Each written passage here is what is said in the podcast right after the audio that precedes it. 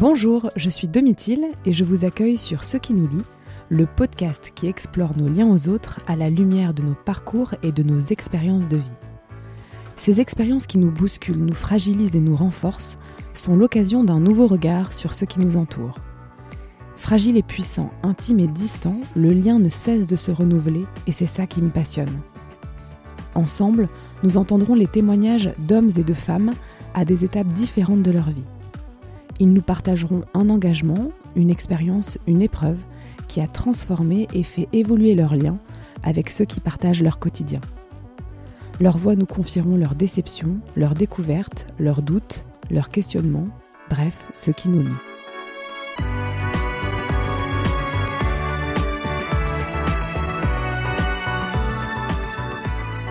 Il y a des évidences dans nos vies, des choses que nous ne pouvons pas imaginer autrement ou différemment.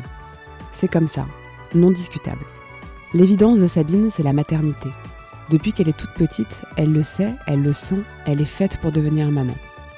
Mais ce n'est pas la grossesse qui fera de Sabine une maman, mais un autre chemin, celui d'une vocation du cœur, l'adoption. C'est l'histoire d'un immense chagrin, celui qui doit renoncer, accepter de ne pas porter ses bébés dans le creux de son ventre, et c'est l'histoire d'une splendide consolation, la rencontre de cœurs blessés, la rencontre de deux mondes, et bien plus encore, une mise au monde. Très bonne écoute.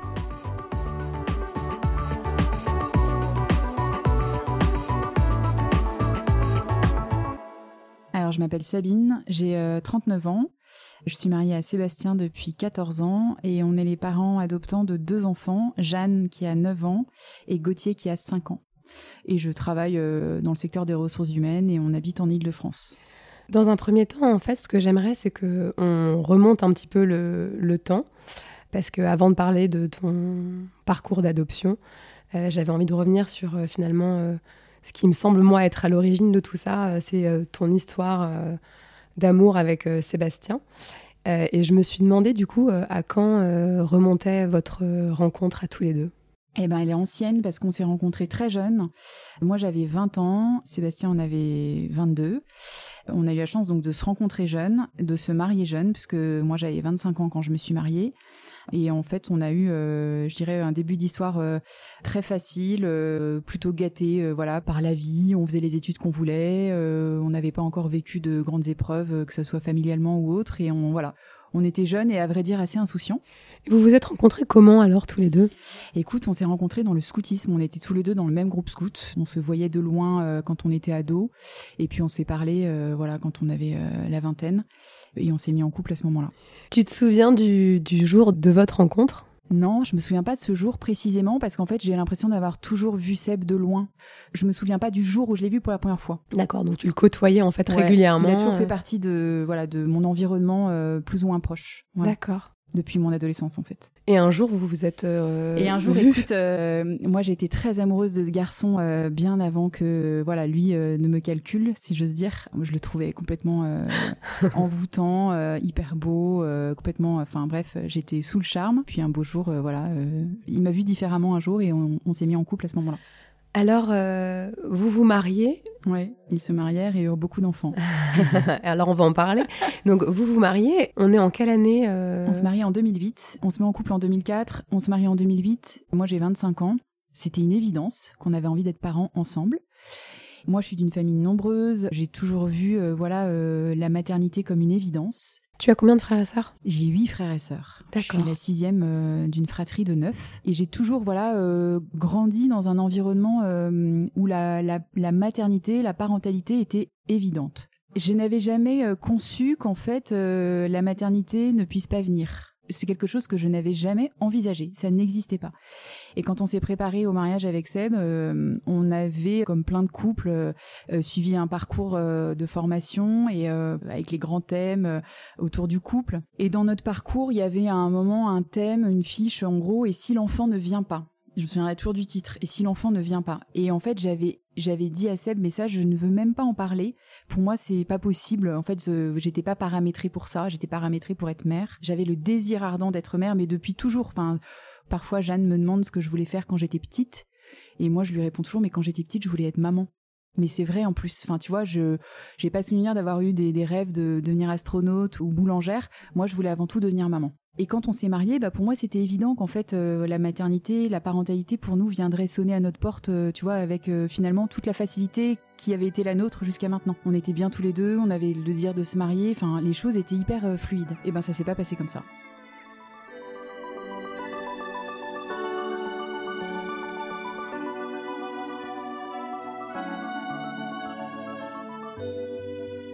Un an avant notre mariage, on est partis tous les deux pendant quatre mois en, service. Donc on est parti à Ouagadougou au Burkina Faso. Et en fait l'idée c'était de prendre un temps. Alors euh, pour Seb c'était un stage de fin d'études euh, pour son école.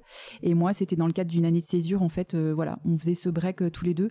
L'idée c'était d'avoir une expérience un peu déracinante ensemble pour continuer à mieux se connaître aussi dans un contexte un peu différent de notre quotidien. Et puis pour vivre une aventure aussi, enfin à part entière.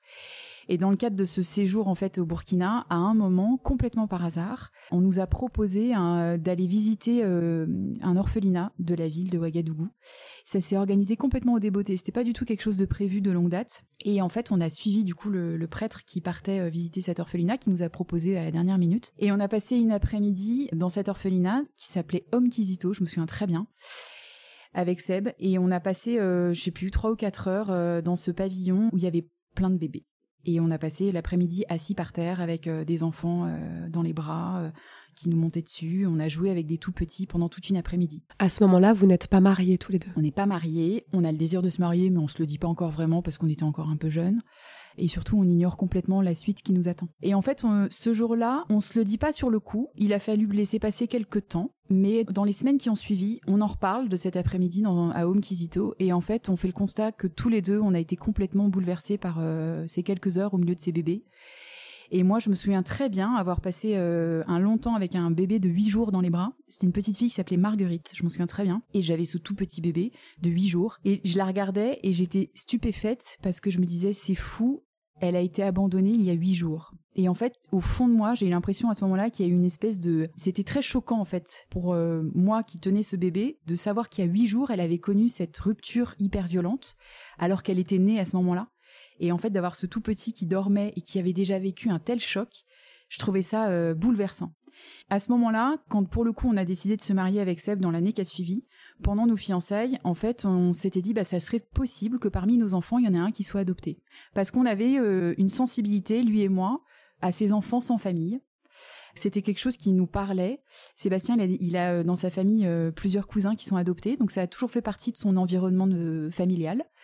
Et en fait, voilà, pour nous, ça nous parlait, ça nous touchait, et on se rejoignait là-dessus. Et en fait, on s'était dit que parmi nos têtes blondes, il y aurait peut-être une tête un peu moins blonde. On s'est mariés en se disant ça. Ça date euh, d'avant qu'on découvre en fait notre infertilité. C'est ça en fait qui a un moment qui a résonné en fait en nous. Donc vous vous mariez en 2008 et euh, l'envie de fonder votre famille, euh, elle vient à quel moment du coup? Vous vous dites, euh, on profite un petit peu tous les deux?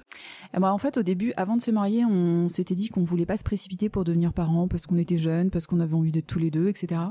Et puis une fois qu'on a été mariés, en fait, euh, au bout de quelques mois de mariage, on a eu le désir de devenir parents. Ça nous a paru évident, on avait envie d'un bébé. Et puis les choses se sont pas passées comme ça parce que en fait, bah, les mois passaient et aucune grossesse ne démarrait. Donc au début, on s'inquiète pas parce que voilà, on sait tous que ce sont des processus qui peuvent prendre du temps. Bref, voilà, toutes les choses qui sont euh, mille fois euh, dites sur ces sujets. Alors, à partir de quel moment les choses deviennent euh, officiellement compliquées, quoi? Les médecins prennent un au sérieux à partir de deux ans d'essai. Euh, nous, au bout d'un an, on était déjà complètement exsangue, quoi. Ce que je te disais tout à l'heure, c'est que moi, je n'avais pas imaginé que ça ne se fasse pas. On était tous les deux en bonne santé. Enfin, moi, j'avais vu un gynéco qui avait rien décelé de particulier. Euh, on n'avait pas des profils à risque, tu vois, sur ces sujets de, fertilité. Et donc, euh, on a été hyper surpris de pas être entre guillemets couronné de succès. Donc au début, pas franchement inquiet. Les mois passant, l'inquiétude grandissait, surtout chez moi. C'était ça aussi qui était compliqué, c'est qu'on n'avait pas le même rythme avec Seb sur cette thématique. Et puis en fait, au bout d'un an, moi j'étais au bout du rouleau. C'était vraiment, euh, tu vois, ça faisait une douzaine de cycles infructueux, si j'ose dire.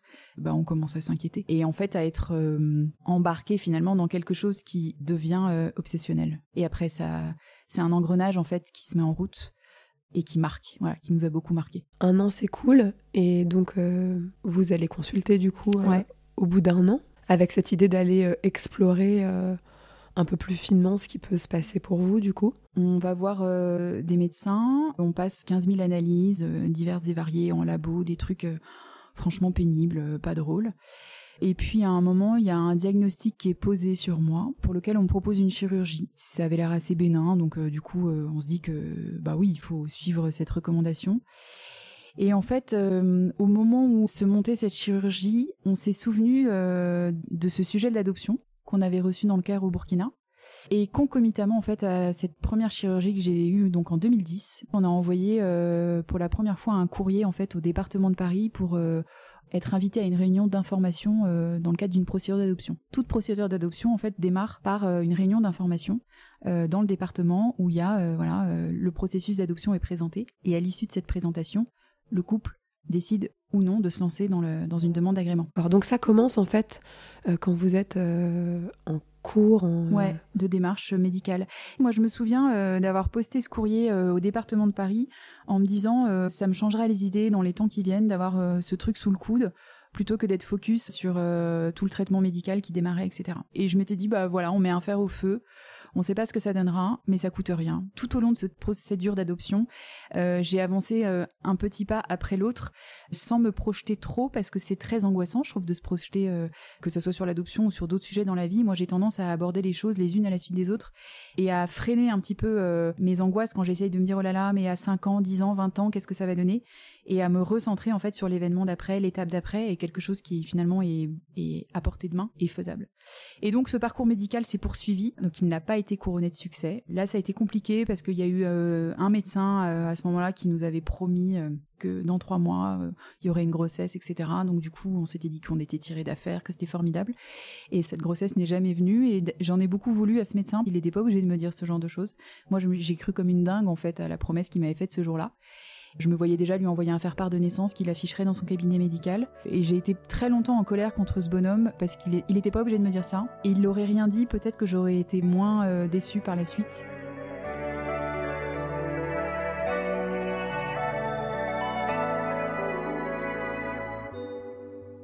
Alors du coup, les mois, les mois défilent euh, de ce que je comprends. Et en plus, euh, vous êtes dans une tranche d'âge à ce moment-là où euh, les annonces de grossesse se succèdent. Comment ça se passe avec justement vos familles, vos amis à ce moment-là? Bah, ça a été très compliqué. Ça a été très noir en fait comme période. Donc on était mariés depuis deux ans et puis bah, voilà autour de nous c'était l'âge où tout le monde se mettait en couple, tout le monde se mariait, les premiers enfants arrivaient, etc. On le ressentait comme ça. On avait l'impression d'être entouré de gens qui avaient des, enfants et des enfants euh, voilà euh, hyper facilement, euh, en parfaite santé, des enfants partout, partout, partout. Et là ça a été vraiment un peu la descente aux enfers. On voyait que les, choses finalement bougeaient partout autour de nous et nous on avait l'impression en fait d'une inertie, d'une immobilité tu sais, on avait l'impression un peu de, de se scléroser dans la situation qui était la nôtre, les mois passant n'apportant aucune euh, nouvelle. Autour de nous, on avait l'impression d'un mouvement permanent de bonnes nouvelles, du moins autour de ses naissances, ses enfants. Progressivement, on a expérimenté un repli sur nous qui a été très douloureux, parce qu'en fait, on a beaucoup souffert de, cette absence d'enfants, et on s'est beaucoup replié sur nous, pour nous protéger au début, et puis aussi bah, parce qu'on était hyper jaloux, hyper aigris, on comprenait pas pourquoi on était les seuls en fait à vivre, à devoir vivre ça, et pourquoi on ne pouvait pas nous aussi avoir accès à la parentalité euh, alors que ça avait l'air évident partout. Et concrètement, du coup, quand tes amis proches, euh, tes sœurs, belles-sœurs, t'annoncent une grossesse, euh, comment tu réagis toi? Moi, tu pleures. On a pleuré des dizaines de fois. Et c'était douloureux pour nous, bien sûr, mais c'était douloureux aussi pour nos proches, parce qu'en fait, on voyait bien qu'on les mettait dans un malaise de dingue, leur malaise rajouté au nôtre. En fait, je ne savais plus gérer les annonces. La plupart de nos proches ont compris à un moment qu'il fallait arrêter de nous annoncer les choses parce que c'était trop compliqué. De toute façon, ça se voyait à, nos gueules. Moi, je, ne tenais plus, euh, tu vois, les annonces. J'étais, euh, j'étais dévastée. J'ai jamais autant pleuré de ma vie. Moi, je suis une fille qui pleure très rarement. J'ai jamais autant pleuré qu'à cette période. Je pleurais tout le temps. J'avais l'impression d'être dans, le noir, dans le froid, bizarrement. Et puis tu vois d'être un peu comme une bête traquée euh, qui était pas belle à voir. Comme elle était blessée, cette bête, elle était blessante. J'ai expérimenté euh, ouais des moments hyper durs. J'ai eu des ouais des, des réactions hyper violentes euh, sur tu vois vis-à-vis de proches qui nous annonçaient leurs enfants. On recevait des faire-part euh, par la poste. je déchirais le faire-part en mille morceaux. J'en faisais des confettis. Je le balançais dans la poubelle de rage. Pour moi, c'était insoutenable et, et j'en voulais à ces gens finalement d'être heureux. Et Sébastien, lui, il exprimait les choses de la même manière que toi. Non, c'était très différent pour lui. Alors définitivement, les hommes et les femmes sont pas pareils. Et Seb, en fait, était bien sûr euh, hyper blessé aussi, mais il l'exprimait bien sûr euh, pas de la même façon que moi. Il a clairement euh, été celui qui m'a permis de garder la tête hors de l'eau. Ou du moins qui m'a aidé, si tu veux. Alors, rester debout, je pourrais pas dire ça parce qu'il y a plein de moments où j'ai pas pu rester debout. Tu vois, il y a plein de moments où physiquement je me suis écroulée en larmes, en me mettant en boule, prostrée. Ce qui me consolait quelque part, c'est que je voyais qu'en fait, il, il touchait au mystère de ma douleur. Clairement, il la vivait pas comme moi. Il souffrait mais il a toujours été euh, respectueux de mes manifestations de désespoir. Et ça, je lui en suis reconnaissante parce que quelque part, tu vois, il m'a accompagnée et du mieux qu'il pouvait. Et franchement, ça devait pas être drôle pour lui. À l'inverse, moi, j'ai expérimenté aussi que il y a eu des moments où pour lui, ça a été très dur. Et à ce moment-là, il y a un équilibre des forces qui est assez mystérieux. C'était moi qui étais en mesure, tu vois, de l'épauler. Euh, il y a eu quelques annonces qui, lui, euh, l'ont vraiment, euh, tu vois, l'ont pas blessé parce qu'on peut pas en vouloir aux gens qui ont des enfants, mais voilà, qui l'ont rendu profondément triste. Et à ce moment-là, tu vois, j'ai été touchée par sa tristesse et peut-être que j'ai eu un petit regain d'énergie à ce moment-là pour l'épauler et accompagner sa tristesse à lui qui était plus marquée. Je pense que dans, notre malheur, on a eu une grande chance dont moi j'ai pas pris conscience tout de suite. Hein. Il m'a fallu, je dirais, au moins deux ans. Oui, on n'avait pas cet enfant alors qu'autour de nous, on avait l'impression que voilà, ça pullulait, que tout le monde avait des bébés, puis on connaissait pas de couple dans notre situation. Il y a un moment où moi j'ai pris conscience que oui, j'avais pas cet enfant tant attendu, mais j'avais Seb. On expérimentait qu'on avait la chance de s'être rencontrés, de s'être choisis, qu'on avait euh, un quotidien qui nous rendait heureux, mis de côté notre infertilité. On expérimentait une harmonie tous les deux. Alors après, euh, on était comme tous les couples, hein. on a des moments de tension, euh, voilà, on pouvait s'engueuler sur des trucs, mais sur le fond, euh, j'ai jamais remis en cause euh, lui, l'être qu'il était.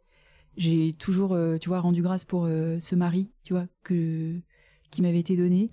Et à un moment, après ouais plusieurs mois vraiment de désespoir où moi j'étais bah clairement en dépression. Hein, j'ai eu l'impression, tu sais, un peu de mettre un pied au fond de la piscine, un petit coup de talon pour remonter à la surface en me disant T'as pas cet enfant, mais t'as Seb.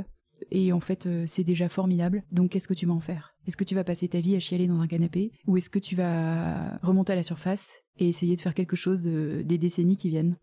Là, ce que je te dis là, c'est, ça paraît très rose et très facile, mais on a aussi eu des moments hyper difficiles avec Seb, tu vois, dans cette quête d'enfant, et des moments où clairement on n'était pas à l'unisson euh, dans nos attentes. Et tu vois, on avait dans, en soute bien enfoui ce sujet de l'adoption, dont on parlait pas d'ailleurs. Moi en fait à ce moment-là j'avais une conception si tu veux de la maternité qui était complètement euh, déséquilibrée parce que pour moi la maternité passait forcément par la maternité biologique. J'imaginais si tu veux une espèce de d'acte euh, tu vois hyper puissant par la maternité biologique et qu'il fallait que ça passe par moi. Mais en fait c'était hyper orgueilleux de ma part. Hein. Pour moi adopter c'était me m'avouer vaincu. Et en fait j'étais pas vaincue encore à l'époque. Je ne me concevais pas comme vaincue. C'était presque un petit peu passé aux oubliettes du coup. Euh, tu dirais quoi?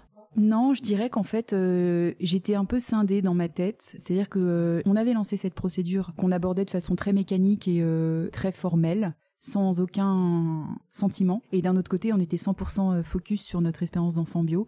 Et après, t'as toujours cette petite voix qui te dit ah mais il y a plein de couples en démarche d'adoption qui finalement ont eu une grossesse, etc., etc. Et je m'étais dit bah peut-être qu'il faut qu'on se lance dans une démarche d'adoption pour que la grossesse se déclare, tu vois. Au cœur de cette période-là, un jour, Seb euh, euh, m'a balancé euh, cette phrase qui, sur le coup, m'a laissé mais sécher. J'étais estomaquée par ce que j'ai reçu comme très violent à l'époque. Mais au final, je pense que c'est une phrase qui quelque part a contribué à, me faire lever la tête et à sortir, tu vois, de, de ce trou dans lequel je m'étais enfoncée. Il m'avait dit, mais en fait, toi, ton objectif, c'est une grossesse. Moi, mon objectif, c'est un enfant.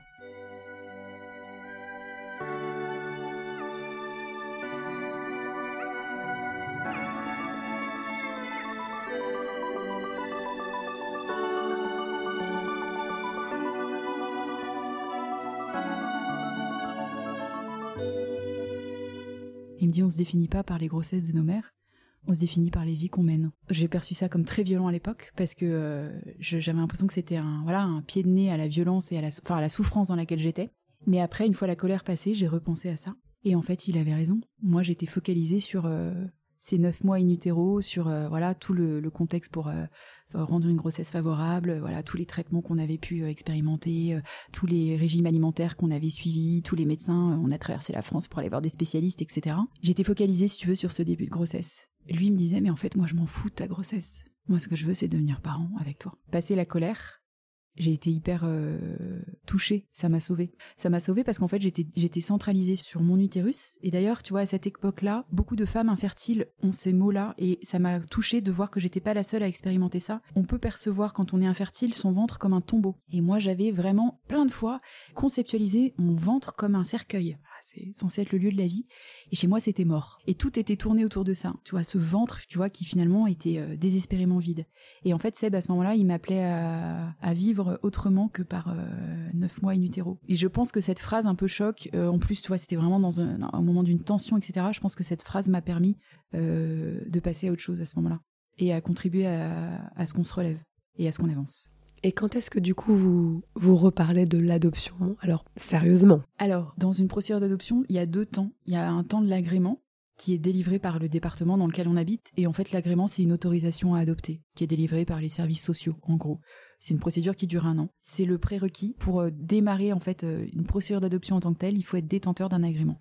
À quel moment vous vous dites bon, c'est bon, on a fait cette démarche, on y va, on rentre officiellement dans le, dans le processus. Est-ce que tu te souviens de ce jour? C'était très scindé dans notre tête à cette époque-là. Les choses ont changé après, euh, par la suite. En fait, à cette époque-là, euh, démarrer une, procédure d'agrément, euh, dans la mesure où ça nous engageait aucun vis-à-vis d'aucun enfant encore. Ça, nous, on, se sentait très libre. Si tu veux, pour nous, c'était une démarche qu'on entreprenait sans engagement. On déroulait la procédure tout en continuant en fait à espérer d'avoir un enfant, tu vois, naturellement. On abordait cette procédure finalement euh, sans trop d'affect. Ça nous a un peu rattrapé quand même par la suite tout ça, parce que le travailleur social qui nous suivait, lui, il nous creusait bien, c'était son boulot. Et en fait, nous, au début, on avait pris le parti de ne, de ne pas partager à nos proches cette démarche d'adoption qu'on démarrait. Parce qu'en fait, c'était pas que c'était un secret, mais on voulait garder finalement cette part d'intimité. Parce qu'on avait aussi l'impression que ça, ça, mettait en lumière notre infertilité, tu vois, à l'inverse. Et qu'on avait trop souffert, euh, bah voilà, de notre parcours, de nos parcours médicaux, de questions parfois maladroites. En fait, on voulait pas donner euh, plus d'infos que ça sur euh, notre parcours parce que on voulait pas s'épancher plus que ça. On n'en peut plus à un moment de raconter sa vie, l'état de ses ovocytes, euh, le spermogramme de monsieur, euh, le nombre de rapports dans le mois euh, et, les prélèvements divers et variés. Ton intimité, elle est déjà tellement dévoilée que t'en peux plus te raconter. Et à un moment, on en a eu, on a eu besoin, si tu veux, de, de se remettre. D'ailleurs, c'est un médecin qui nous avait donné ce conseil, qui nous avait fait beaucoup de bien. Et ce médecin nous avait dit qu'il fallait absolument qu'on garde pour nous ce secret. Il nous a dit ça relève du secret médical. Vous avez chacun votre dossier médical. Moi, je suis votre médecin. On partage tous les trois mais basta. En dehors de mon cabinet, ce sujet ne regarde personne, donc vous fermez le banc. Et en fait, ça a été un conseil qui nous a paru plein de bon sens, qui nous a apporté beaucoup de consolation sur euh, le coup. On a suivi ce bon conseil, et de ce jour-là, on a gardé pour nous notre intimité de couple. Et finalement, cette procédure d'adoption, qui démarrait, eh ben, on l'a démarré un peu dans la même veine. Non pas que c'était un secret, mais on avait besoin de pas se faire polluer par des avis extérieurs, il y a un moment on avait juste envie, nous, d'avancer en notre âme et conscience sur ce sujet euh, qui nous concernait, nous. Et puis l'adoption, ce sont des processus qui sont longs, parfois compliqué. Et on voulait pas en fait euh, euh, passer notre vie à expliquer euh, ce qu'il en était etc etc les gens qui nous aimaient disaient non mais vous vous allez forcément vous voir confier un enfant c'est évident vous êtes normaux vous serez des bons parents enfin je veux dire enfin tu sais tous ces finalement c'était plein de bonté mais c'était un peu à côté de la plaque. On voulait si tu veux garder la tête froide avancer en fait avec les gens qui connaissaient. Et en fait ça nous a un peu rattrapé ce secret parce que pour le coup, le travailleur social qui nous suivait sur ce premier agrément, donc ce premier agrément qui nous a permis d'arriver à Jeanne. Parce que du coup, pour obtenir un agrément, tu es suivi par un travailleur social référent qui te suit tout au long de ton parcours, toute l'année, mais tu es quand même amené à voir d'autres professionnels que lui, j'imagine. Psychologue et psychiatre. Dans le département de Paris, c'était comme ça. D'accord. Donc ce travailleur social. Euh... Et eh ben en fait, ce travailleur social, entre autres, euh, comme on a revu en fait nos, nos, histoires de vie avec lui, et à un moment, il nous a dit "Et vos familles, qu'est-ce qu'elles en pensent de cette démarche? Et en fait, nos familles, elles n'étaient pas au courant. Et ça faisait combien de temps que vous étiez euh, dans la démarche? Ça faisait 5-6 mois. Et en fait, on, on, lui a dit, bah voilà, euh, non, non, pour l'instant, on choisit de garder ça pour nous, etc. Et là, il a tiqué. Et il nous a dit, mais c'est étrange euh, de cet enfant qui est même pas encore là. Déjà, il est un secret. Est-ce que vous savez pourquoi, etc. Et du coup, on a un peu détricoté le truc avec lui. Et en fait, comme on était bons élèves, on a suivi son conseil et on en a parlé à nos parents. Quand moi j'en ai parlé à mes parents, c'était la dernière fois que j'ai vu ma maman parce qu'elle est décédée euh, six semaines après. C'était super, euh, voilà. Enfin, ils étaient hyper heureux de ça. Heureux aussi de voir qu'on avançait et que le ciel s'éclaircissait peut-être un peu pour nous parce que nos proches étaient quand même un peu inquiets pour nous qui souffrions c'était très beau parce que du coup j'ai eu l'occasion tu vois de, partager cette nouvelle euh, alors même si on en était qu'au stade d'une démarche d'agrément mais bah voilà j'ai eu l'occasion tu vois de le formuler à maman avant qu'elle décède. Et, là euh, maman est décédée en fait de façon hyper soudaine elle était pas malade. Donc du coup on ne savait pas que maman enfin allait mourir bientôt tu vois. Et par le plus grand des hasards par l'intermédiaire de ce travailleur social j'ai pu tu vois lui dire euh, que on, est, on en était là. Et elle s'en était profondément réjouie. Et pour moi ça a beaucoup compté par la suite du coup, il y a beaucoup d'étapes qui jalonnent euh, cette euh, démarche d'une année. Quelles ont été les étapes qui ont été importantes et fondamentales pour toi? On a pleuré comme des madeleines quand on a reçu notre agrément. T'es où ce jour-là? On était en vacances euh, dans le Limousin et en fait le courrier nous arrive et on pleure comme des madeleines. Maman venait de décéder, ça avait été une année cauchemardesque et pour la première fois, finalement, on réussit une étape sur le chemin de notre vie de parents et en fait, pour la première fois, on se prend pas une baffe ou un échec.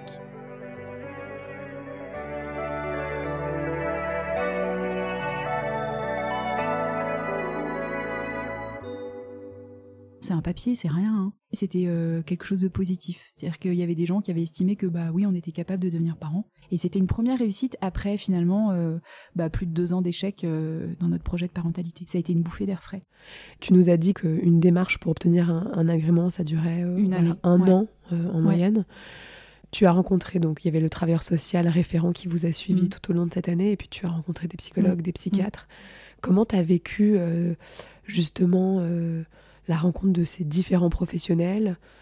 Quels souvenirs t'en gardes Est-ce que tu as eu des rencontres fortes? Est-ce que tu as eu des rencontres qui ont été justement éprouvantes? Donc on a eu ce premier agrément et après on en a eu un deuxième parce qu'on a, on a adopté Gauthier euh, après, après Jeanne. Et j'ai pas du tout vécu de la même façon nos deux agréments. Pour la première démarche, celle dont on parle là, euh, moi je vivais très mal ce que je percevais comme euh, étant une justification de mon désir de maternité. Je trouvais ça absolument dégueulasse alors que j'en avais euh, le désir fou et que j'avais l'impression d'être complètement capable d'accueillir et d'aimer un enfant, euh, et que la biologie ne me permettait pas d'accéder à ça. Et j'en voulais euh, à tous les intervenants sur ce sujet. Et du coup, les entretiens qu'on a eus, alors notre travailleur social était quelqu'un d'hyper sympa, qui a toujours été hyper aidant, et au final, on a eu une expérience avec lui qui était vraiment chouette.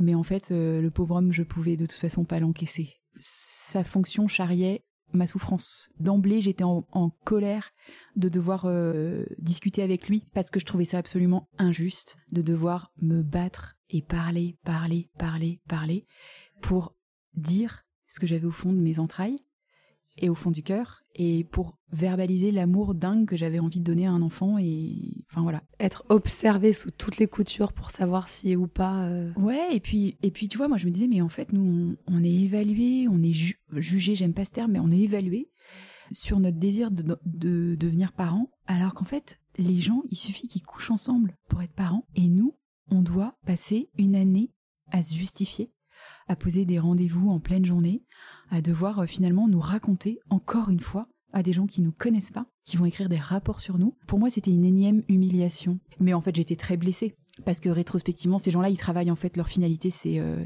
pas nous, les, les, couples autour de la table. C'est les enfants qui n'ont pas de parents. Moi, j'avais besoin de me décentrer. À l'époque, j'étais tellement auto-centrée. Moi, mon désir, mon projet, ma maternité, tac, tac, tac. J'étais, ah, j'étais une boule sur moi, quoi, tu vois. Et en fait, j'ai eu besoin, tu vois, je pense aussi de, enfin de, de, me tourner vers les autres euh, et de, enfin, de me tourner vers cet autre, vers cet enfant qui allait arriver et de me décentrer de, de moi pour euh, me centraliser, me focaliser sur ses besoins à lui, sur son histoire. On avait un petit peu parlé avant de, d'enregistrer cet épisode et je me souviens que tu m'avais dit que justement ce qui est compliqué dans cette année de démarche, c'est que tu n'arrives pas sur une page blanche en fait.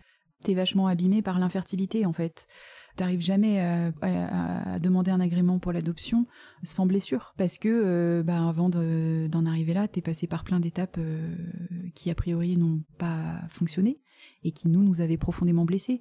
Et donc, alors que t'es blessé, que t'es pas très vaillant, eh ben tu dois encore creuser, justifier pour moi ce qui était injustifiable, mon envie d'aimer un enfant et d'être sa maman. J'avais l'impression en fait de, tu vois, que c'était euh, finalement euh, une douleur supplémentaire sur quelque chose de déjà un peu, euh, un peu abîmé quoi.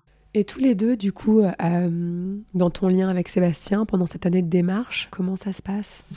Ça se passe bien parce qu'en fait, euh, on vit ça à deux. Les parcours médicaux, enfin dans le cas d'infertilité, c'est quand même, euh, tu vois, d'un côté euh, des gamètes masculines, de l'autre côté des gamètes féminines. Enfin, tu vois, c'est des parcours très distincts médicalement. Et il faut pas se mentir, c'est quand même beaucoup plus les femmes qui sont concernées par tous ces traitements médicaux, ces sujets, etc.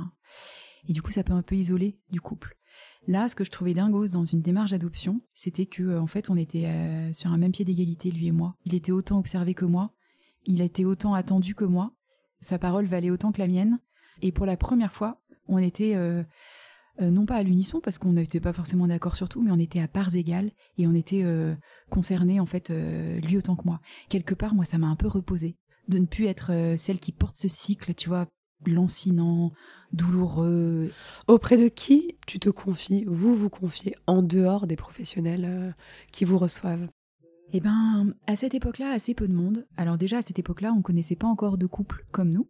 Par la suite, on en a, on en a découvert plein et c'est devenu des amis euh, super. Et en fait, à cette époque-là, on se confie assez peu à un ou deux couples d'adoptants autour de nous, des gens plus âgés que nous, qui étaient des amis d'amis ou euh, avec qui on avait été mis en contact. On a été invités à dîner deux fois chez des parents adoptants qui nous ont témoigné de leur parcours, etc. Ça nous avait beaucoup éclairé. Mais parmi nos proches, en fait, on était les seuls, tu vois, concernés par ça. Et d'ailleurs, à cette époque-là, on a rencontré un couple d'amis qui, eux aussi, étaient sans enfants, mariés depuis trois ans. Ça a été un couple euh, pour nous qui a été vraiment mais euh, salvateur parce que euh, pour la première fois on rencontrait des semblables et puis surtout au-delà d'être nos semblables, en fait ils avaient la pêche.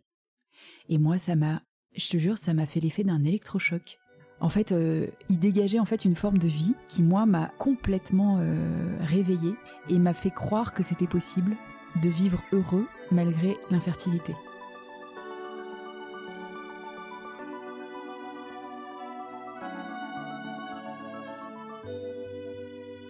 Vous obtenez l'agrément, vous êtes dans le Limousin, vous, ouvrez cette lettre, euh, voilà, avec bah, cette possibilité maintenant de vous tourner vers des associations qui vont vous mettre sur le chemin euh, voilà, de Jeanne et puis de Gauthier. Combien de temps il s'écoule entre le moment où vous obtenez l'agrément et le moment où vous vous mettez en mouvement pour entrer en lien avec ces associations justement? Alors pour notre premier agrément, on a laissé passer beaucoup de temps. Euh, donc on a obtenu l'agrément euh, été 2011 et en fait on, ne l'a activé réellement qu'en 2013.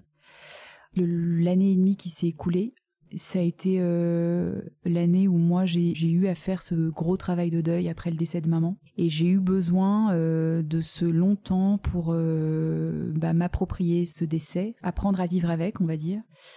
Et puis, tu vois, je trouvais ça très cruel de d'être privée de ma maman dans une période où moi je bataillais pour devenir mère tu vois, il y avait un peu un combat à l'intérieur de moi, ce combat de la maternité, tu vois, cette idée de toute puissance maternelle dont je te parlais tout à l'heure. Chez moi, il y avait un truc qui n'était pas réglé à l'époque. Et je pense que j'ai eu besoin, tu vois, de ce longtemps pour, euh, voilà, un petit peu décanter tout ça et surtout dissocier la mort de maman de cette démarche d'adoption. Et puis en 2013, je pense qu'on a eu assez, enfin, clairement, Seb, il était prêt depuis toujours. Il m'attendait. Et c'était ça qui était beau aussi, et je lui en serais pour toujours reconnaissante c'est que moi j'ai eu besoin de ce long temps pour m'approprier ce projet d'adoption qui n'était pas forcément ce que j'avais imaginé au départ pour notre premier enfant. Je pense que depuis toujours, il était prêt à accueillir un enfant d'où qu'il vienne. Ce qui, le désir qu'il avait, c'était euh, qu'on devienne parents. Et finalement, c'est moi en 2013, un peu de guerre lasse, si j'ose dire, mais euh, mais aussi, je pense qu'à ce moment-là, j'ai eu un, appel à la vie. Enfin, tu vois, il y a un moment où t'en peux plus d'être dans le noir. Ces années d'infertilité, la mort de maman, il y avait un moment, j'en pouvais plus, si tu veux, de la morbidité de tout ça. Je, je je devenais dingue. Et je me suis dit, bon, il faut vivre. Et là, j'ai rejoint Seb. Notre tempo est redevenu euh, commun. Et là, on s'est dit, allez, on y va. Et après, c'est là où ça a été incroyable, c'est que autant toutes les années précédentes, on avait l'impression d'avoir patiné, pataugé dans 15 000 démarches, de, nous être pris que des baffes, que des échecs, etc., etc. Et là, à partir du moment où on, on s'est dit, on y va, par un concours de circonstances absolument incroyable, on a été mis en contact avec une association qui s'appelait La Providence par bouche à oreille, tac, tac, tac, en gros, un coup de fil, deux coups de fil, paf, paf, paf, on a été mis en contact en fait avec cette OAA qu'on a rencontré très vite. Alors raconte, euh, raconte-moi justement euh, comment ça s'est passé donc euh, de manière assez visiblement fluide. Vous vous retrouvez en lien avec cette OAA. Comment ça se passe concrètement avec eux? C'est-à-dire qu'ils vous demandent votre papier, voilà, qui fait gage d'agrément. Et de quoi vous parlez alors? Et ben là, c'est extraordinaire parce que en fait, on a expérimenté à ce moment-là que on est, j'allais dire, non pas que la période d'agrément c'est une période euh, hostile, c'est pas du tout le cas, mais on est évalué quand on est en période d'agrément. Après, quand on sonne à la porte d'une OAA, on est entre pairs, c'est-à-dire qu'en fait, les membres des OAA, c'est des parents adoptants. Souvent, c'est des retraités, euh, voilà, qui, euh, qui donnent leur temps pour voilà accompagner ces procédures d'adoption. Et c'est des gens qui sont passés par là. Et en fait, le langage, il change. C'est incroyable. Pour la première fois dans toute cette démarche, tu parles avec des parents qui ont vraiment vécu ça, pas avec des experts qui ont euh, une connaissance professionnelle du monde de l'adoption. Et en fait, tu, entends des témoignages de gens qui te disent bah voilà, nous on a adopté euh, tel et tel enfant qui ont tel âge aujourd'hui, notre parcours c'est ça. Tout d'un coup, ça devient hyper concret. Tout d'un coup, tu es dans un bureau avec un panneau de photos où tu as euh, des bouilles d'enfants nés à l'autre bout du monde dont tu comprends qu'en fait ils ont été adoptés par des familles qui sont dans la même assoce. Enfin, c'est et tout d'un coup, tu touches du doigt en fait quelque chose d'éminemment concret alors que ça fait des années que tu es dans de l'abstrait plus plus plus et tout d'un coup, tu bascules vers la vie quoi. À partir du moment où tu es admis dans une OAA, cette OAA s'engage à t'accompagner jusqu'à un enfant tôt ou tard. Et en fait, c'est ça qui a été extraordinaire dans cette démarche d'adoption, c'est que tôt ou tard, à la fin, il y a un enfant. Tôt ou tard, c'est lumineux. Il m'a dit en fait, dans un processus de maternité, de grossesse, on n'a jamais la certitude que la grossesse va arriver même si on, voilà, on est dans les mains des meilleurs médecins, même si on suit tous les protocoles qui vont bien, etc. C'est pas une science exacte. En revanche, chaque jour, dans le monde, il y a des enfants qui naissent sans parents. Et il y a des gens dont le métier, c'est de faire le lien entre ces enfants sans parents et des gens comme nous. Et tôt ou tard, le lien, il se fait. Ça match. Quand on a pris conscience que ce matching, il allait se faire tôt ou tard, c'était plus qu'une question de temps. On a expérimenté une libération. C'était incroyable parce que tout d'un coup, on s'est dit on est sauvé on est sauvé parce que ça va arriver.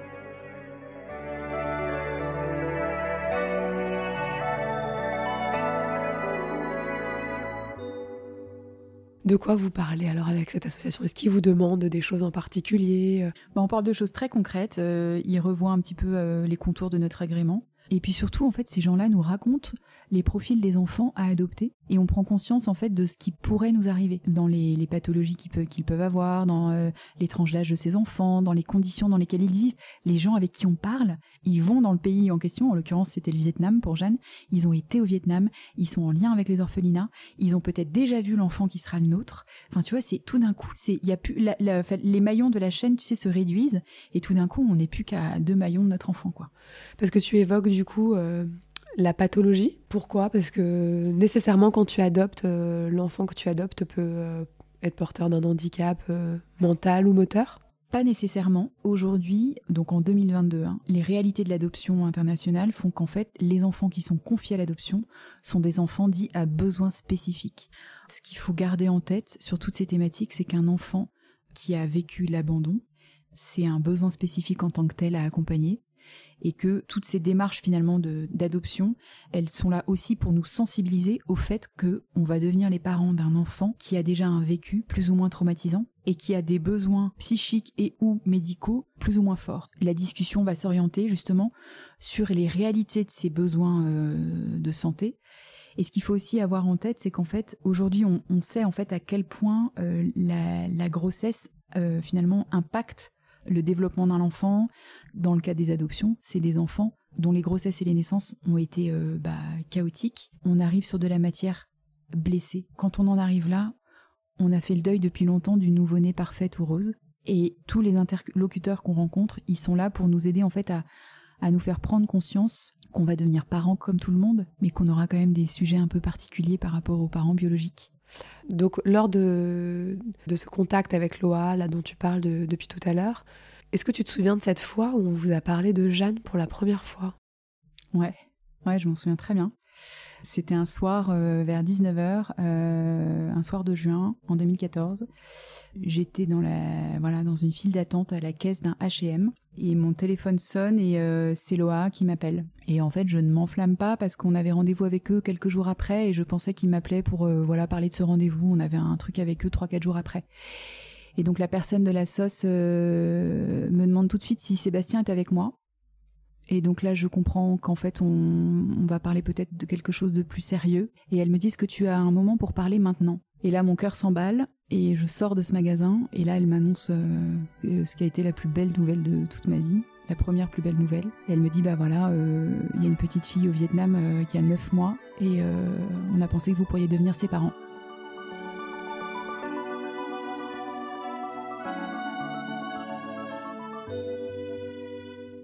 Euh, un souvenir à vie. Et tu vois, j'ai explosé en, sanglots. J'ai explosé en sanglots au téléphone.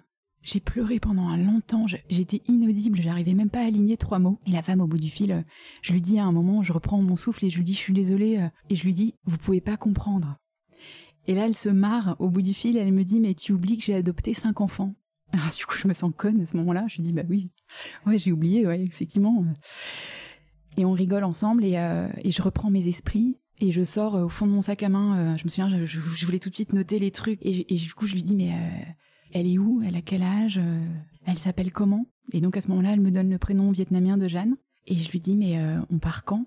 Et elle me dit, bah voyons-nous la semaine prochaine. On va parler de la voilà et puis la procédure. Mais elle me dit, prenez le temps de, de discerner avec Sébastien, rappelez-nous dans deux jours, etc. Et là, en fait, pour la, la petite histoire, Seb m'avait dit en, dans l'après-midi de ce jour-là, il m'avait dit euh, j'ai plus de batterie, je suis pas joignable avant ce soir, et donc je savais qu'il était injoignable à ce moment-là. Et donc je suis rentrée à la maison. Et j'étais mais dans un état mais second. Je pense que dans la rue, je pleurais mais j'étais une fontaine. Je pense que les gens ont dû me prendre pour une dingue dans la rue. Et je suis rentrée à la maison et euh, j'ai mis une bouteille de champagne rosé au frais. C'est le seul truc que j'ai trouvé à faire. On avait acheté euh, peu de temps avant du champagne rosé, ça paraît con hein. Je savais pas comment, tu vois, euh, enfin annoncer le truc à Seb. J'avais pas prévu, tu vois, le truc. Et Seb est arrivé longtemps après, genre deux ou trois heures après. C'était l'attente la plus longue de ma vie. Et là, je lui ai dit, je lui ai dit, il y a une petite fille qui nous attend au Vietnam. Et on a pleuré. T'as pas idée comment on a pleuré. C'était incroyable parce qu'en fait, tu vois, après toutes ces années de d'incertitude, tout d'un coup, c'était un enfant avec un prénom, avec un âge, avec une vie autour. Tout d'un coup, c'était vrai, quoi. Honnêtement, c'était dingue. Après, comment ça se passe du coup? Parce que l'idée, enfin, c'est d'aller là-bas, la rencontrer et la ramener en France. Donc la préparation de ce voyage, concrètement, euh, ça ressemble à quoi? Concrètement, tu vas chez Ikea, t'achètes un lit à barreaux. Et là, quand t'achètes ça, t'as l'impression de faire le truc le plus dingue de ta vie. C'est-à-dire pendant 5 ans, 6 ans, tu t'es bridé sur tous ces sujets euh, de nursing. Et tout d'un coup, euh, dans ton appart, arrive un lit à barreaux. Alors, on n'avait pas encore de date euh, de, de départ euh, fixée, mais on savait que c'était pour les semaines qui suivaient. D'accord, donc ça va vite en fait. Entre le moment où euh, on vous annonce euh, le, ce petit être qui vous attend et le moment où vous partez, c'est. Alors là, ce que je te dis là, ça dépend beaucoup euh, des pays, des dossiers des enfants, des procédures. T'as parfois des couples qui attendent plusieurs mois entre ce coup de fil et le départ. Et ça, c'est très compliqué. Nous, dans notre, dans notre cas, ça s'est fait en quelques semaines, parce que tu vois, on a, on nous a parlé de Jeanne en juin, et on est parti la rencontrer en novembre. Donc tu prépares la chambre, tu prépares le quotidien. Moi, je me souviens d'avoir passé des heures, euh, euh, voilà, à aller acheter euh, des petites babioles, des chaussons, des biberons, des, enfin tout les, tout le trousseau d'un bébé, quoi. Et en fait, c'est, moi, j'ai expérimenté à ce moment-là un, je pourrais même plus dire le terme consolation, c'est trop faible. Je me suis fait kiffer, mais comme c'était pas possible. Moi, je me souviens, il y avait un placard à la maison dans lequel on rangeait au fur et à mesure ce qu'on prévoyait pour elle, et de voir ce placard se garnir euh, de trucs. De temps en temps, je, l'ouvrais ce placard et je le regardais, je, le sniffais, quoi. J'étais là, mais oh, mais c'est dingue, il y a un bébé qui va arriver ici, quoi. Et puis tu vois, ce lit à barreaux. euh, qui était monté, tout d'un coup c'était euh, c'était féerique, c'était vraiment féerique. Et je me souviens, on s'était fait prêter euh, des affaires de bébé à gauche à droite, et une de mes belles-sœurs m'avait remis tout un trousseau avec des bodys, et elle m'avait dit oh ils sont restés un peu longtemps à la cave, il faut que tu les laves et tout. Et du coup je les ai mis euh, à tourner, et je me souviens m'être assise devant mon lave-linge et regarder en fait euh, des bodys tourner dans la machine et me dire putain il y a des bodys d'enfants qui tournent dans mon lave-linge. C'est un détail hein. Mais moi, ça fait vraiment partie des, des micro-chocs où tu te dis, il va vraiment arriver quelque chose bientôt, tu vois. Puis tu vois, après toutes ces années où on a tant pleuré, on a tant... Là, tout d'un coup, c'était c'était féerique. Et ce jour alors où vous prenez l'avion, direction Hanoï, C'est dingue, c'est un mélange de hum, d'immense appréhension et de joie ultime. Et tout est très mêlé. C'est assez dur hein, de d'être partagé entre des émotions aussi euh, opposé. T'as peur de tout. Avant ce départ, j'ai eu en ligne euh, une pédiatre de la sauce euh, qui était aussi maman adoptante et je savais que son petit garçon venait du même orphelinat que là où était Jeanne. Et du coup je voulais lui poser des questions euh, voilà parce que j'étais entêtée par euh, euh, la logistique dont Jeanne allait avoir besoin. Et moi je savais pas ce que mangeait un bébé vietnamien de 14 mois, j'avais aucune idée de ce qu'il fallait que je prévoie. Et donc j'avais appelé ce toubib pour qu'elle me briefe. Et en fait elle a, été extraordinaire parce qu'elle me dit moi j'avais listé toutes les questions que je voulais lui poser le lait, le, les quantités, enfin bref toutes les conneries quoi. Et puis elle me dit en fait c'est toi la maman donc tu sauras très bien elle me dit elle saura très bien te dire ce dont elle a besoin. Et tu feras comme tu l'entendras parce que tu seras sa maman. Alors sur le coup, ça m'a un peu désarçonné parce que moi j'avais envie de millilitres et de quantité et de nombre de biberons et de marques de boîtes de lait, tu vois.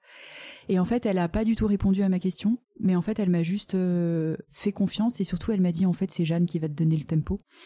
Et en fait, elle a eu raison parce que euh, moi, je pense que définitivement, j'avais un instinct maternel et j'ai tout de suite su. Euh, Et d'ailleurs, c'était rigolo. C'est Seb qui m'avait dit ça euh, dans les premiers jours avec Jeanne. Il m'a dit c'est incroyable parce que tu sais déjà tous les gestes. Moi, je les sais de toute éternité. Enfin, si tu veux, c'est pour ça que j'ai tant bataillé pour devenir maman j'étais tellement triste de pas pouvoir être maman.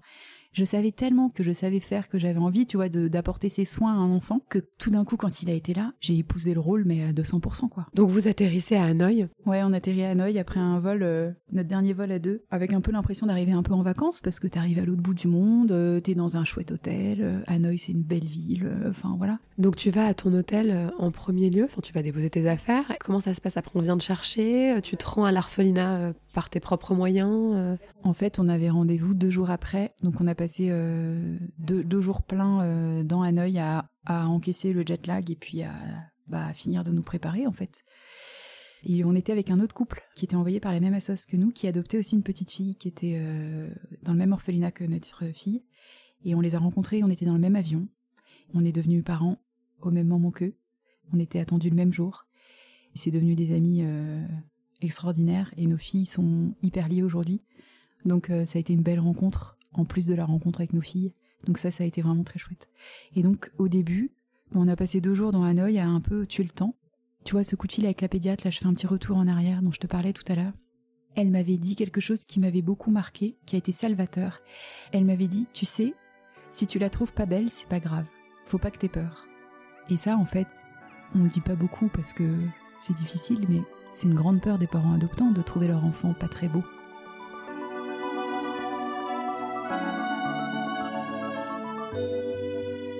Parce qu'à la différence de, l'enfant biologique, euh, on n'a pas ce petit côté peut-être un peu narcissique, euh, voilà, du tout petit, euh, tout parfait, qui nous ressemble ou autre. C'est l'inconnu total. Et puis cet inconnu, il, est pas, il peut être disgracieux, tu vois. Et en fait, on a tous un peu cette peur de le trouver pas séduisant, pas chou. Et en fait, cette pédiatre, elle a eu la justesse de me dire, tu sais, c'est pas grave. Si tu ressens ça, t'inquiète pas. Et elle m'a dit aussi, tu sais, euh, l'endroit où est ta fille, c'est pas très propre. Il est probable qu'elle sente pas très bon.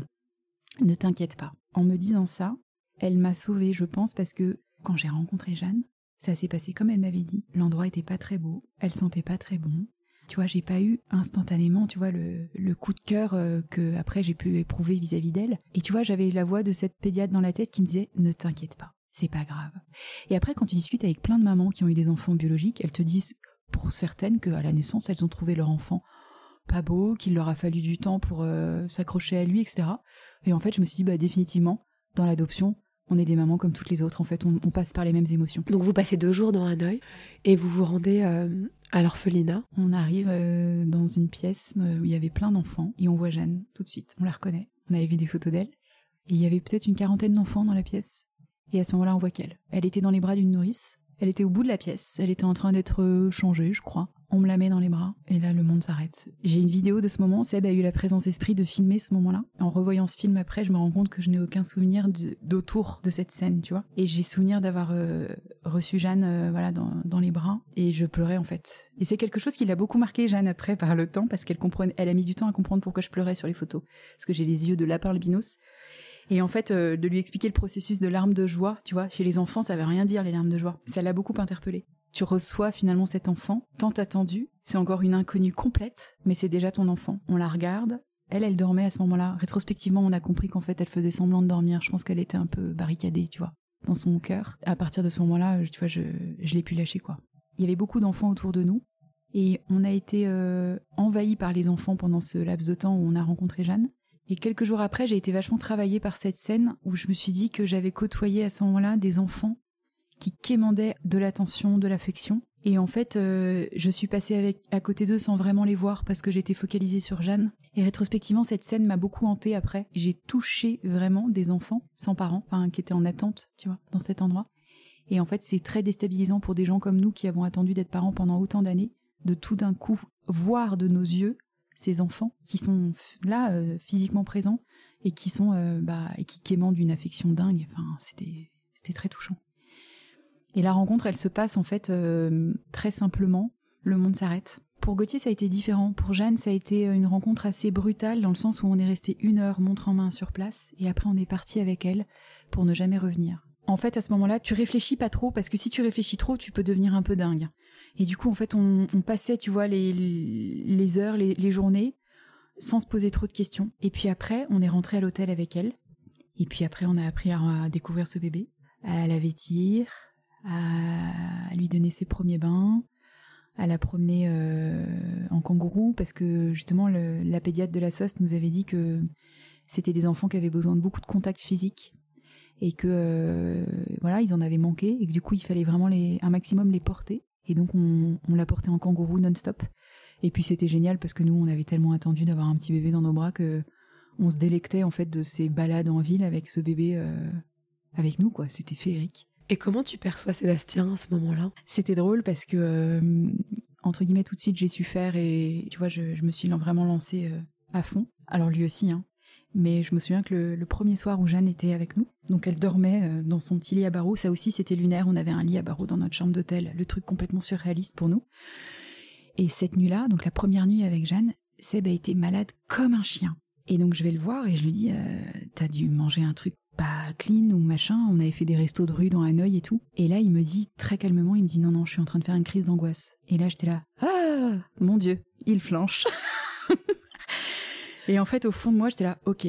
Donc lui, il flanche, donc toi, il faut que tu tiennes la route. T'as pas le choix parce que voilà, lui, il tient pas. Toi, il faut, il faut que tu tiennes quoi. Tu vois toujours ce que je te disais au début sur, euh, en fait, on, il y en a toujours un pour rattraper l'autre entre guillemets. Et en fait, euh, Seb, il a expérimenté. Il dit après qu'à cette occasion, il a expérimenté en fait euh, que c'était pour toujours quoi, ce petit bébé. Et c'est beau, mais en même temps, c'est super flippant quoi. Et puis, en fait, on le connaît pas encore ce petit bébé. Et quand tu connais pas quelqu'un et on te dit qu'il va être là pour toujours, ça peut être un peu perturbant. Il y a eu beaucoup d'eau qui est passée sous les ponts depuis et aujourd'hui, euh, on ne concevrait pas nos vies euh, sans eux.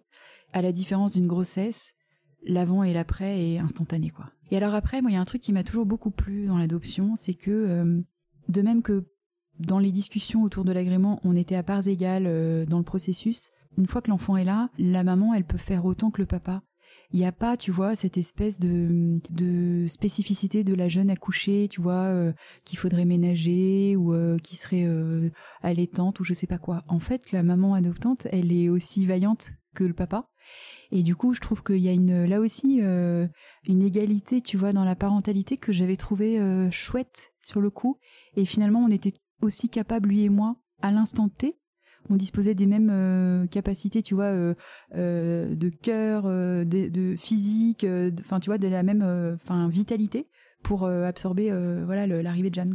Enfin, moi, j'ai eu l'impression, tu vois, d'être enfin arrivée à quai après une très longue traversée et beaucoup de vagues. Je pense que j'ai eu besoin, tu vois, de passer par toutes ces étapes pour accueillir Jeanne comme elle était. Un des grands souvenirs que j'ai de cette journée autour de la rencontre de Jeanne, le soir, une fois qu'elle a été couchée, j'ai ouvert le dossier qui nous avait été remis dans la journée, où on avait un petit peu voilà toute son histoire, quelques documents administratifs, etc. Et à cette occasion, j'ai découvert qu'elle était née très grande prématurée, avec un tout petit poids de naissance, qu'elle avait eu des soins médicaux euh, en, réanimation, des choses euh, assez costaudes. Et en fait, à ce moment-là, j'ai éprouvé vis-à-vis de ce tout petit bébé une admiration incroyable. Et en fait, j'ai eu l'impression que c'était elle la, battante et la guerrière et que moi finalement je entre guillemets je c'est pas que j'étais rien mais en fait qu'elle avait été immensément forte et qu'elle n'avait pas eu besoin de nous pour euh, vivre. Et j'ai été je crois euh, complètement stupéfaite par euh, la force qui se dégageait de ce tout petit bébé en apparence fragile. Voilà. Et tu vois j'ai expérimenté à ce moment-là que définitivement en fait la faiblesse pouvait cacher une grande force. Ça peut paraître bête hein mais j'avais pas imaginé en amont pouvoir trouver mon enfant fort dans le cadre d'une adoption. Et quelque part, j'ai été un peu euh, prise à mon propre jeu.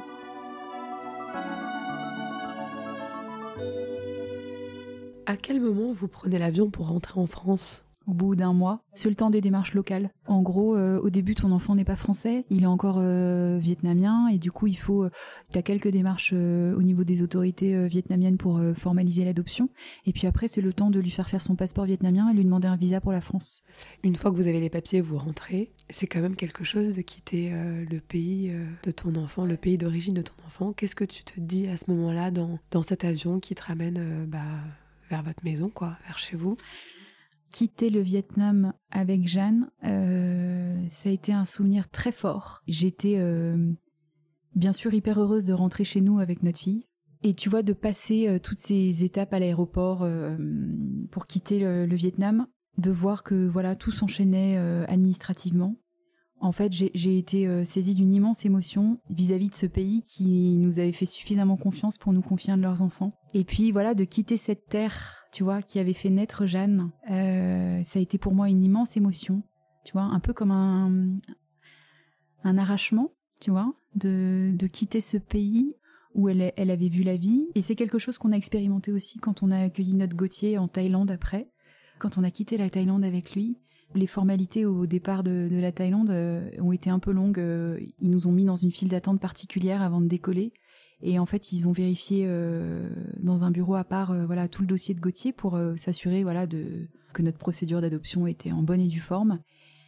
Et on n'avait rien à se reprocher, donc on était très serein là-dessus. Mais ça a été une démarche assez longue, et c'est là que tu te rends compte que tu es quand même dans quelque chose bah, d'éminemment solennel et d'éminemment grave quelque part, parce qu'en fait, les personnes qui sont à ce moment-là à l'aéroport sont les dernières personnes qui te laissent partir avec cet enfant qui accepte en fait que tu quittes ce pays où il est né. Et quand on atterrit à Paris après, ça aussi c'est quelque chose d'hyper émouvant parce que euh, bah tu prends la file d'attente des passeports hors, Union européenne parce que dans tes passeports t'as un petit passeport vietnamien ou un petit passeport thaïlandais et bah tu passes en fait euh, parmi tous les étrangers qui sonnent à l'espace Schengen entre guillemets.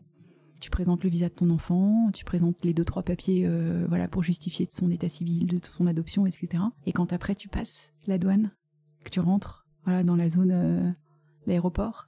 Ça y est, ton enfant est en France. Et là, c'est la fin de. Alors, c'est pas la fin des démarches administratives, il y en a d'autres après. Mais en fait, t'es chez toi, avec ton enfant. Tu vas rentrer dans ta maison. Et ça, c'est quelque chose aussi dont, je garde un souvenir euh, très fort.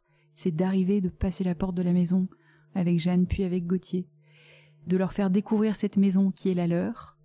Euh, de leur faire découvrir ce qu'on a préparé pour eux avant leurs arrivées de leur faire découvrir leur première maison, eux qui n'ont jamais eu de maison. Je me souviens très bien dans les deux cas des premiers bains à la maison. Euh, Gauthier, on est rentré avec lui en janvier, il faisait hyper froid. On l'avait couvert comme un oignon parce qu'il avait jamais vu le froid. Il était en plein jet lag, il a dormi toute la journée et, de regarder ce petit bonhomme qui dormait dans le canapé euh, avec son jet lag thaïlandais, c'était c'était c'est fascinant. Honnêtement, c'est moi c'est des choses qui resteront gravées à jamais dans mon cœur.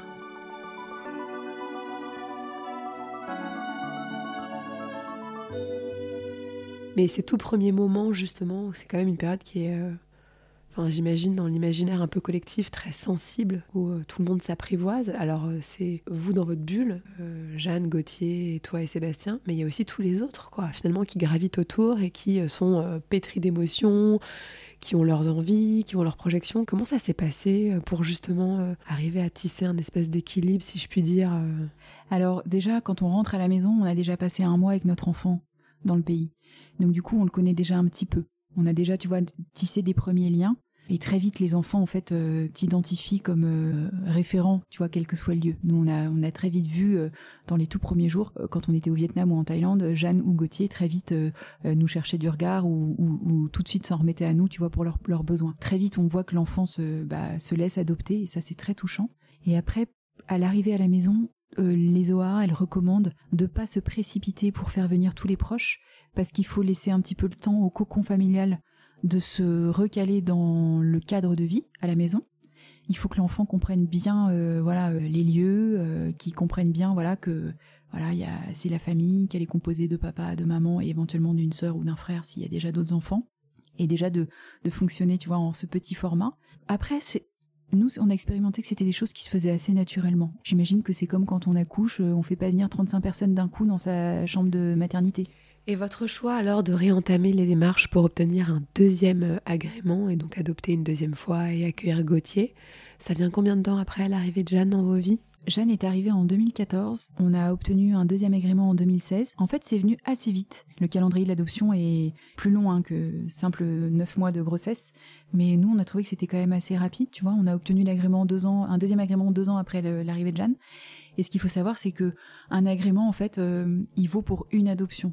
C'est-à-dire que c'est pas parce que tu as déjà adopté une première fois que, entre guillemets, tu peux capitaliser sur ton premier agrément. Tu repars de zéro, c'est un nouveau projet. Donc, repage blanche, re un an de procédure, re entretien avec travers sociaux, psychologues, etc. Mais, tu vois, c'était quand même beaucoup plus doux pour cette deuxième démarche parce que, bah voilà, on était déjà les parents de Jeanne, parce qu'on était euh, clairement plus du tout tiraillé, tu vois, par ces sujets de parentalité biologique. On avait vraiment basculé dans autre chose en accueillant Jeanne, et qu'en fait, aujourd'hui, on avait vraiment juste le désir d'aimer un deuxième enfant. En fait, voilà, on avait, on plus les blessures avec lesquelles on avait pu arriver pour ce premier agrément. Alors si les blessures, elles sont toujours là, parce que elles restent à vie, mais on n'était plus des plaies béantes. Et donc ce deuxième agrément, euh, bah voilà, on l'obtient pareil au bout d'une petite année. On l'obtient en 2016. Et là aussi, euh, on a besoin à ce moment-là de ne pas l'activer tout de suite. Donc on a laissé passer toute l'année 2017 pour euh, laisser décanter tout ça, pour vivre ce qu'on avait à vivre avec Jeanne par ailleurs. Et puis en janvier 2018, on contacte euh, l'OAA qui nous a permis d'accueillir Gauthier. Donc on repasse une série d'entretiens avec eux. Ils nous acceptent dans leur vivier de parents. Et puis fin 2019, ils nous confient Gauthier. Et l'arrivée de Gauthier, elle a été tout aussi féerique que celle de Jeanne. Il est arrivé Gauthier euh, comme un boulet de canon parce qu'en gros entre euh, l'annonce de son existence et le départ, il s'est passé une semaine. On est passé par euh, toutes les couleurs de l'arc-en-ciel en l'espace de huit jours et on l'a rencontré voilà fin 2019 en Thaïlande où il nous attendait. Et là c'était là aussi un mélange de d'immense joie et de, de grand stress parce que on avait peur de déséquilibrer tout ce qu'on avait construit avec Jeanne et on était retombés dans les mêmes angoisses de est-ce qu'on va l'aimer? Est-ce qu'il va nous aimer? Est-ce qu'on saura faire? Oh, Un garçon, mais on connaît pas les garçons. Et puis Gauthier, il avait deux ans et demi à ce moment-là. Donc nous, on trouvait ça grand, tu vois, deux ans et demi. Tu vois, on n'était plus deux, on était trois à accueillir ce petit garçon. D'ailleurs, Jeanne est partie avec nous en Thaïlande hein, pour aller accueillir son frère. Donc euh, on espérait que tout se passe bien, tu vois. On embarquait quand même une petite fille avec nous dans ce projet. On n'était plus tous les deux. Donc c'était notre responsabilité de parents, tu vois, de voilà, de faire en sorte que ça se passe le mieux possible pour euh, Jeanne et pour Gauthier. Comment tu l'as sentie, elle, Jeanne, justement? Ah, Elle a été merveilleuse. Elle a été franchement exceptionnelle parce que euh, elle avait 6 ans et ça faisait longtemps hein, qu'on parlait de l'arrivée d'un petit frère ou d'une petite sœur. Donc elle, elle était bien préparée. Elle était à un âge où tous les enfants autour d'elle devenaient grands frères, grandes sœurs. Et donc en fait, il y avait euh, une forme de normalité, tu vois à l'instant de la rencontre avec Gauthier, elle était là avec nous. La première, elle, s'est avancée vers lui, elle lui avait apporté des petits cadeaux, machin, et, euh, et, d'emblée, elle s'est mise à lui parler, alors un flot de paroles, alors lui, il parlait pas un mot de français, hein. donc euh, elle s'est mise à lui parler, bam, bam, bam, bam, bam, et moi, j'étais un petit peu en retrait derrière, à genoux. Gauthier est arrivé debout parce qu'il marchait, et Seb est resté euh, en retrait pour filmer la scène et aussi parce que souvent les petits enfants dans les orphelinats ils voient pas beaucoup d'hommes. C'est beaucoup des femmes qui s'occupent d'eux dans les orphelinats. Et parfois ils peuvent être très, impressionnés par leur papa au démarrage. Et du coup on recommande en fait au papa adoptant au début de garder une petite distance le temps que l'enfant l'apprivoise. Et de fait euh, voilà fort de, ce qu'on nous avait dit on a laissé Jeanne aller en première ligne et tout de suite bam elle s'est jetée sur lui c'était hyper mignon. Et lui était très sérieux. voilà, il était un peu sur la réserve, mais très sérieux. Très, il nous a pas sauté au cou, hein, ça serait mentir. Mais on voyait qu'il comprenait ce qui se passait. Il avait été très bien préparé. Et ça, vraiment, on, doit beaucoup aux équipes qui ont pris en charge Gauthier parce qu'il a été euh, extrêmement bien pris en charge euh, sur le plan euh, médical et puis aussi sur le plan affectif. Il a reçu beaucoup, beaucoup d'amour. Et nous, on a accueilli un petit garçon qui a été très bien soigné. Et en fait, on a, on a récolté les fruits de tout ce travail en amont de son adoption. Et ça, ça a été euh, du pain béni. Enfin, pour lui et pour nous, ça a été du coup une adoption très douce parce que il était, euh, il était préparé et ça change tout.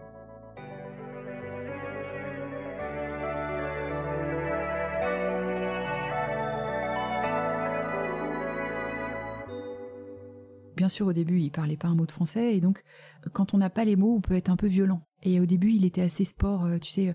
Il a pu, dans les premiers jours, euh, il, a, griffé Jeanne. Je me souviens à un moment, il a fait une balafre sous l'œil. Oh, je me suis dit, ça y est, ça va être la cata, euh, ça va. Tu vois, j'ai beaucoup stressé. Et puis, en fait, les choses se sont beaucoup apaisées quand bah, il s'est mis à comprendre. Et puis, très progressivement, après, tu vois, le binôme Jeanne Gauthier est rentré, en fait, dans, dans le standard d'un quotidien où tout d'un coup, en fait, on on n'a plus fait attention particulièrement à l'un ou à l'autre. En fait, on les a pris en charge comme nos enfants parce qu'ils étaient nos enfants et on s'est pas mis à prendre 15 000 pincettes sur euh, tout ce qui faisait leur quotidien. Et l'association LOA qui nous avait permis d'accueillir Gauthier nous avait mis en garde quand il y avait des frères et sœurs aînés adoptés. Il nous avait dit qu'il était fréquent que certains pensent être une monnaie d'échange pour l'arrivée du petit frère ou de la petite sœur et que euh, parfois ils avaient été vachement surpris par des réactions de grands frères, grandes sœurs qui pensaient qu'ils allaient rester dans le pays justement en, échange en fait du petit frère qui venait d'arriver.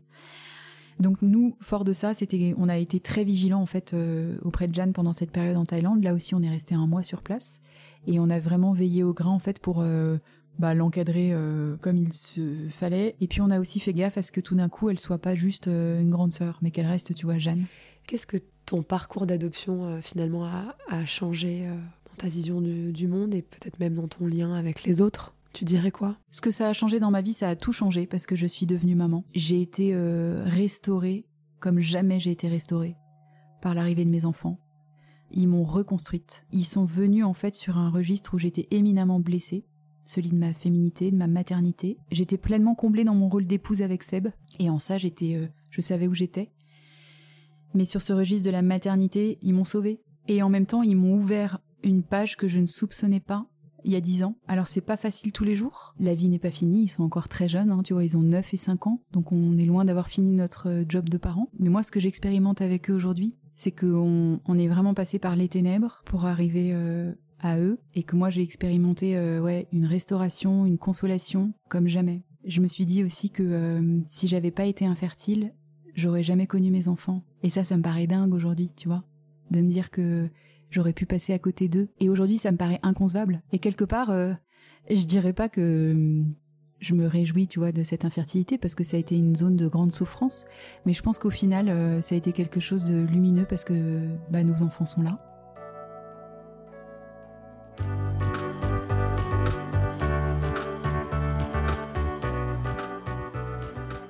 Le montage de cet épisode a été réalisé avec l'aide de Lola Sotioye. La musique a été composée par Thomas Laverne. Je suis Domitil Tassin et vous écoutez Ce qui nous lie, le podcast qui raconte l'évolution de nos liens au gré de nos parcours de vie. Pour soutenir Ce qui nous lie, n'hésitez pas à vous y abonner, lui mettre 5 étoiles ainsi qu'un commentaire. C'est vraiment ce qui m'aide le plus. Je vous retrouve tous les 15 jours pour un nouvel épisode.